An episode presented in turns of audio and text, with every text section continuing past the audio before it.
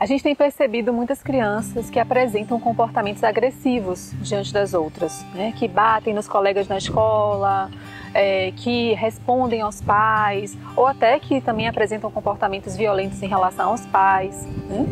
Eu acho que a primeira coisa que a gente precisa uh, diferenciar são comportamentos agressivos e comportamentos violentos. São duas coisas diferentes. A agressividade envolve comportamentos de se colocar diante do outro, de é, fazer valer a sua opinião, fazer valer a sua vontade de alguma forma. Né? Então, essa agressividade nesse sentido é válida, é importante nas relações com as crianças, para que ela não tenha um padrão comportamental passivo e que aceite tudo que o outro diz. Né? É diferente do comportamento violento, né, que envolve então agredir a outra pessoa, seja verbalmente, seja psicologicamente, seja fisicamente. Então tem vários fatores aí envolvidos podem ser fatores realmente é, hereditários, instintivos, uh, de temperamento da criança, né, aspectos então que são tendências comportamentais daquela criança, né, além de aspectos ambientais. E esses envolvem contatos dessa criança é, com várias situações sociais dela. O problema é quando as crianças predominantemente apresentam comportamentos violentos, que aí envolve agredir o outro, e muitas das condições que fazem com que eles se apresentem assim envolvem situações em que eles se sentem ameaçados, em que eles se sentem de alguma maneira agredidos também, né? ou que eles estejam em situações de rejeição, né? Em que eles se sintam deixados de lado, seja por pares, seja por pessoas significativas, seja por figuras de apego.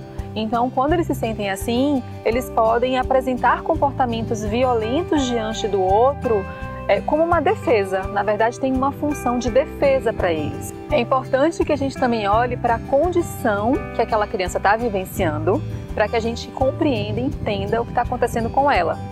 Então, muitas vezes elas reagem também dessa maneira frente a diversas outras situações. Situações de mudança, por exemplo. Ah, mudou de escola, mudou a professora da escola, mudou de casa. A agressividade, especialmente em crianças que não têm um histórico assim, ela chama muita atenção das famílias quando aparecem. Então, quando uma criança passa a apresentar um comportamento agressivo, sendo que ela não tem esse comportamento antes ou nunca apresentou antes, é um sinal de alerta. Por exemplo, uma situação em que a criança bate porta, joga coisas, grita, né? É, e a gente não entende por que, que aquilo está acontecendo, é um momento de, ao invés da gente punir ou gritar junto com a criança, da gente convidá-la, vem cá, vamos conversar um pouquinho, vamos se acalmar junto, o que está acontecendo, né? O que está sendo difícil para você? Fala um pouquinho para mim. Então é esse o momento da gente, na verdade, é, atender a essa criança, dar a chance dela se expressar do que de punir. Existem limites, assim como existem limites para a gente como adulto na vida, né? Então, quando a gente está com raiva de alguém, irritado com alguma situação, a gente não pode agir dessa maneira. Então, a gente já precisa colocar esse limite também para nossa criança, no sentido de eu sei que você está irritado, eu sei que você está com raiva, se chateou com essa situação, que está bravo com isso, eu entendo, no entanto, você não pode fazer isso. Não é permitido que você bata em alguém, que você jogue uma coisa em alguém, né? Por conta dessas sensações. A gente vai ter que dar conta dessas sensações de outro jeito. Vamos pensar juntos em outras possibilidades.